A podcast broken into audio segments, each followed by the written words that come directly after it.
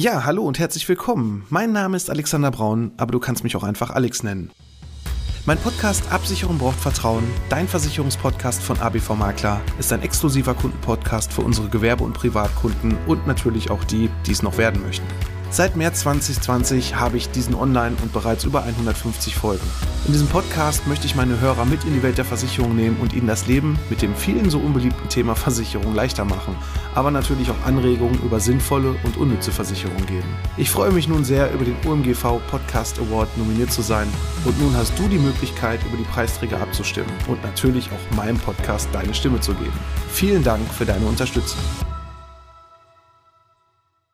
Hilla und Alaf, ja, die Jecke-Zeit ist wieder im vollen Gange. Doch wie sieht das eigentlich aus mit dem Versicherungsschutz? Wie ist das eigentlich bei Vereinen geregelt oder aber auch für alle anderen Jecken, den Besuchern? Ob in der Kneipe, auf einem Karnevalzug oder auf der Firmenfeier? Ja, das alles erfährst du heute hier bei Absicherung braucht Vertrauen, dein Versicherungspodcast von ABV Makler. ABV Makler. Absicherung braucht Vertrauen. Der Podcast mit dem Mann, der sich schon in jungen Jahren selbstständig gemacht hat und seit über 20 Jahren erfolgreich in der Versicherungsbranche tätig ist. Er kennt die Tricks und hat die Tipps, die man sonst so nicht hört. Er erklärt die Versicherungswelt. Er ist Alexander Braun.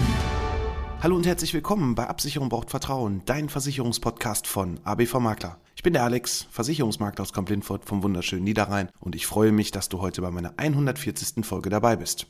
Die Jecke-Zeit, die ist endlich wieder im vollen Gange. Und wie viele wissen, bin ich ja auch ein wenig aktiv im Karneval. Und es ist auf jeden Fall sehr, sehr schön, dass es nach den ganzen Jahren, muss ich ja wirklich sagen, dass gefühlt die zwei Jahre sich da auf jeden Fall länger anfühlen, dass es jetzt endlich wieder losgeht, dass die Sitzungen wieder da sind, dass der Straßenkarneval wieder läuft, dass wir wieder, ja, auch noch unter gewissen Bedingungen auch Altenheime besuchen dürfen und so weiter. Das ist das, was doch wirklich Spaß macht und wo man den Leuten ein Lächeln ins Gesicht zaubern kann kann. Und von daher ist es auf jeden Fall schön, hier wieder aktiv zu sein. Doch Versicherungsschutz, ja, viele wissen ja auch, dieser Podcast hier geht ja auch um Versicherung. Und wie sieht das da eigentlich genau aus? Wie ist das da geregelt? Und vor allem, ja, worauf muss man eigentlich so achten? Klar, das, was man vorab sagen kann, ist, wenn man ein wenig über seinen Durst getrunken hat, kann es vielleicht ja, im Auto so oder so, ich meine, das geht so oder so gar nicht, natürlich der Versicherungsschutz versagen, aber auch vielleicht in dem einen oder anderen Bereich, im privaten Haftpflichtbereich, wenn man jemanden was kaputt macht oder ja, auch in eine Schlägerei verwickelt ist. Solange du nicht angefangen hast, dann hast du auch immer noch Ansprüche, zum Beispiel aus deiner Berufsunfähigkeit oder aber auch aus deiner Privathaftpflichtversicherung. Also das ist auf jeden Fall zu beachten und ich denke aber auch, das versteht sich von selbst. Doch viele, viele Vereine, um das mal erstmal so von dem, von der Veranstalterseite auch zu sehen, oder aber auch wenn du als Arbeitgeber eine Firmenfeier bei dir im Beruf veranstaltest, da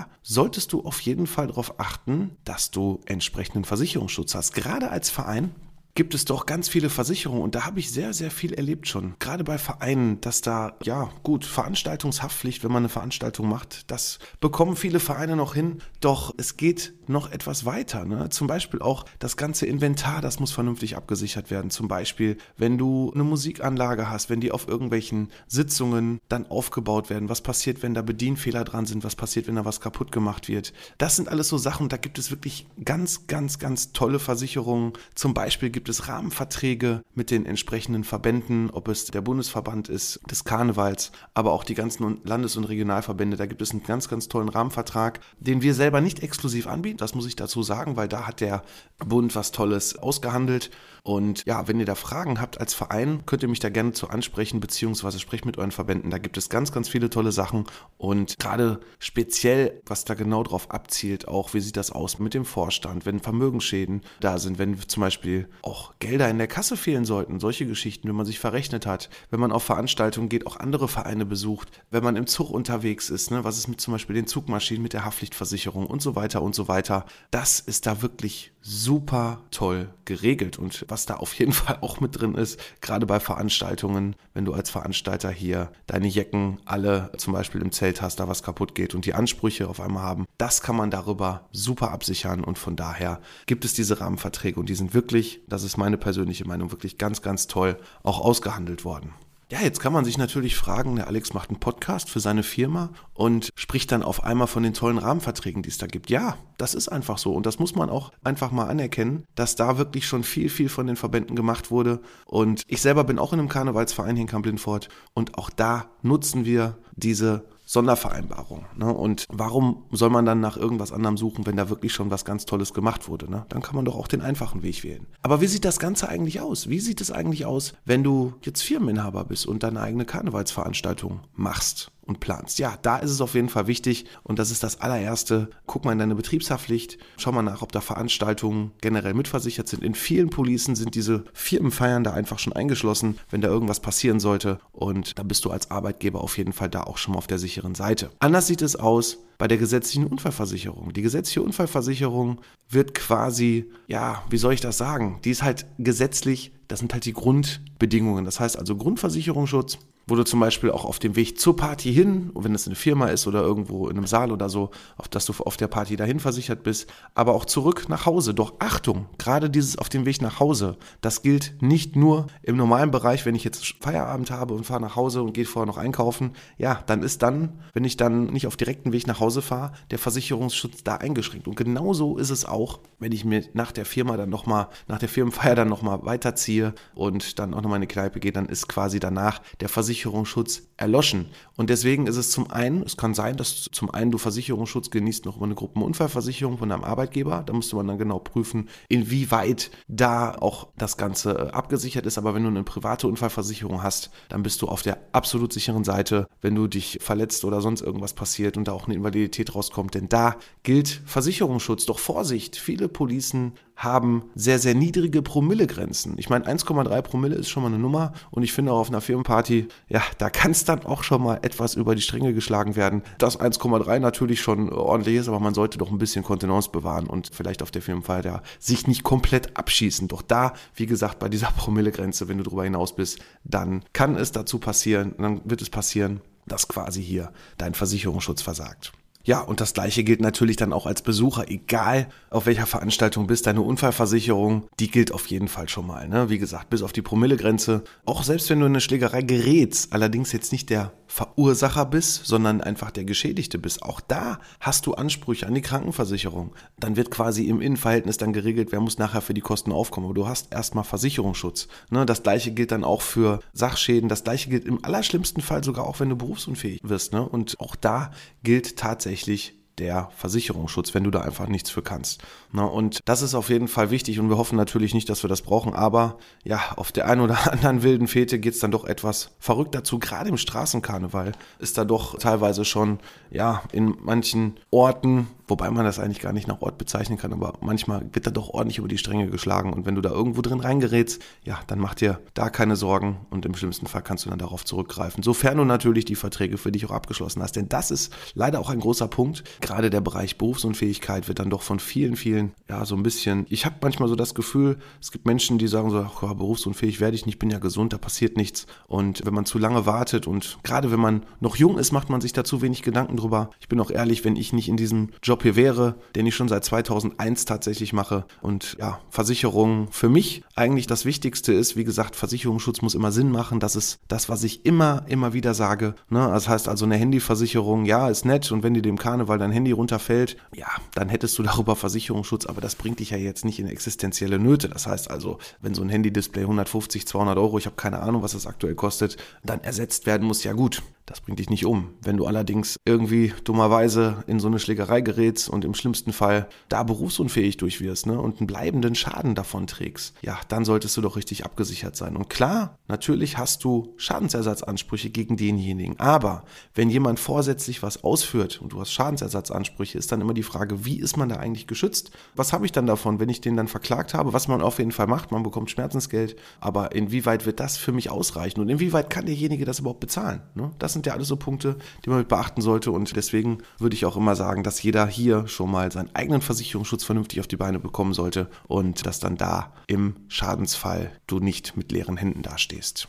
Aber wir gehen natürlich mal davon aus, dass dieser Worst-Case-Fall nicht eintritt. Ne? Also das wäre, ja, dafür feiern wir ja nicht Karneval. Das ist eigentlich schade, dass man da, das ist so meine persönliche Meinung, darüber berichten muss auch, weil es ja immer wieder passiert. Aber auf der anderen Seite ist doch Karneval eigentlich eine schöne Zeit. Und Karneval ist ja dafür da, um, ja, seine ganzen Bekanntschaften, auch alte Schulfreunde, das ist so bei mir immer, das finde ich immer ganz toll, dass man quasi auf solchen Veranstaltungen auf einmal auch Leute trifft, die man schon Jahre nicht mehr gesehen hat, weil vielleicht mal jemand weggezogen ist und dann für den Karneval zurückgekommen ist hier zu Besuch, wieder im Ort, man, man wieder ein bisschen schnacken kann, bei dem einen oder anderen leckeren Getränk einfach nur mal in Erinnerung schwelgen kann und das macht es doch aus. Und deswegen sollten wir mal dieses Schlägereithema mal im Hinterkopf behalten. Ja, Ne? Das kann alles passieren. Wie gesagt, wichtig ist die BU so oder so, die Berufsunfähigkeitsversicherung. Aber wir hoffen natürlich nicht, dass das auch entsprechend eintritt. Ja, doch was passiert eigentlich? Nehmen wir mal den Straßenkarneval nochmal ein Stück weiter. Was passiert eigentlich, wenn du da, ja, jetzt am Zug stehst, jemand brennt dir mit der Zigarette irgendwie in dein Kostüm rein? Ja, auch das ist versichert, ne? Dieses, ja, versehentliche, jemanden was beschädigen, das Kostüm zerreißt, da ist ein Brandloch drin.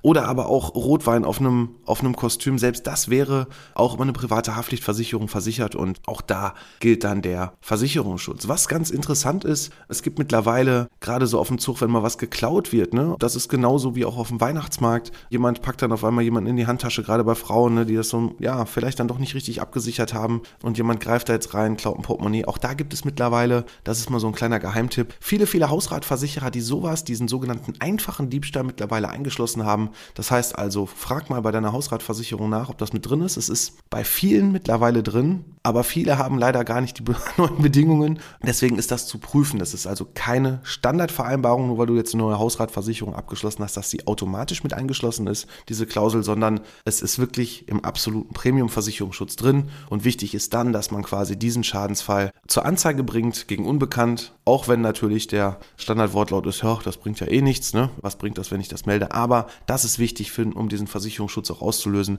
Und dann hast du da auch Versicherungsschutz. Mit der Beweispflicht ist das so eine Sache. Da muss man natürlich genau glaubhaft auch beweisen können, wie viel Geld man da mitgetragen hat. Ja, wenn du jetzt zum Beispiel 3000 Euro in deiner Handtasche hattest, dann solltest du zumindest irgendwie einen Beleg haben, wo die gerade herkommen. Also wenn du gerade zufällig am Sparkassenautomaten warst, hast die 3000 Euro da irgendwie abgehoben. Ich weiß gar nicht, nee, 3000 eigentlich so viel. Ne? Ich glaube 2000 ist das Maximale. Nehmen wir mal die 2000 Euro und dann hast du natürlich einen Beleg, wo du sagen kannst, ja, ich habe das gerade abgeholt. Aber andersrum gehören, glaube ich, 2000 Euro in der Handtasche. Aus welchen Gründen auch immer nicht auf dem Karnevalszug.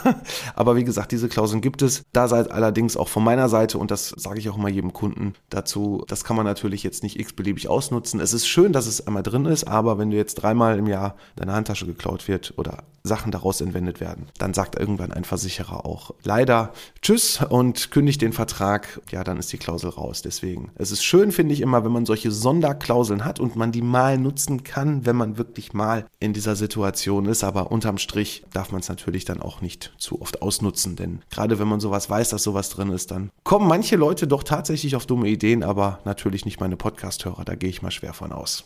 Ja, und bleiben wir nochmal auf dem Zug. Also auch du als Privatperson, als Jeck, der am Zug steht, wenn dir da irgendwas passiert, wenn dir, ich weiß nicht, der Karnevalswagen über den Fuß fährt im schlimmsten Fall, wobei das eigentlich jetzt durch die hohen Anforderungen von den Begleitpersonen auf so Karnevalszügen schon ja, recht, recht, recht, recht selten geworden ist. Allerdings, es kann ja immer passieren. Da gibt's natürlich die Veranstalterhaftpflicht genauso auch. Wenn da sonst irgendwas passiert dir, ne, wenn da irgendwelche Personenschäden sind durch die Festwegen, dann hast du das entsprechend eingeschlossen. Auch wenn du eine Kamelle an die Rübe bekommst, solltest du die vielleicht nicht zurückwerfen, sondern ja, solltest da vielleicht dann versuchen, entweder du oder jemand anders da irgendwie Kontakt aufzunehmen. Denn diese Versicherungen für die Veranstaltung sind auf jeden Fall dann wiederum über die Vereine und so weiter abgesichert und da bleibst du definitiv nicht im Regen stehen. Du siehst also, im Karneval gibt es doch sehr viel zu beachten, doch Gott sei Dank gibt es auch sehr, sehr viel Versicherungsschutz schon, der zum Beispiel von Veranstaltern oder Arbeitgebern schon einfach da ist, wo man noch nicht mal zusätzlich irgendwas abschließen muss.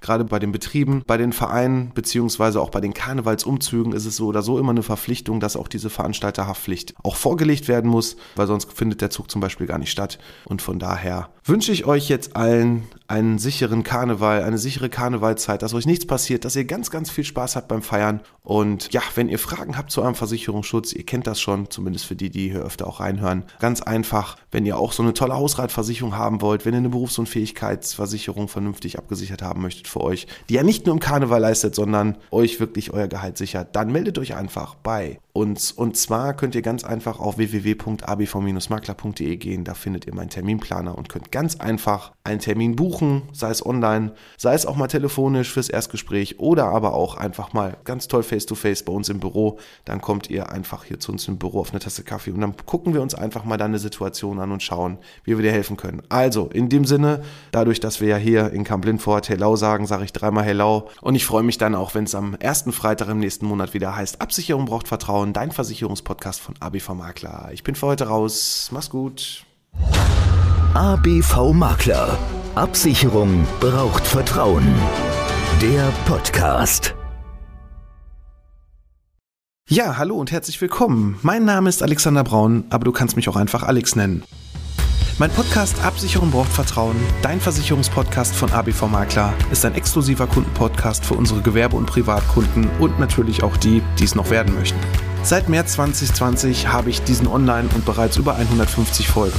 In diesem Podcast möchte ich meine Hörer mit in die Welt der Versicherung nehmen und ihnen das Leben mit dem vielen so unbeliebten Thema Versicherung leichter machen, aber natürlich auch Anregungen über sinnvolle und unnütze Versicherungen geben. Ich freue mich nun sehr, über den OMGV Podcast Award nominiert zu sein und nun hast du die Möglichkeit, über die Preisträger abzustimmen und natürlich auch meinem Podcast deine Stimme zu geben. Vielen Dank für deine Unterstützung.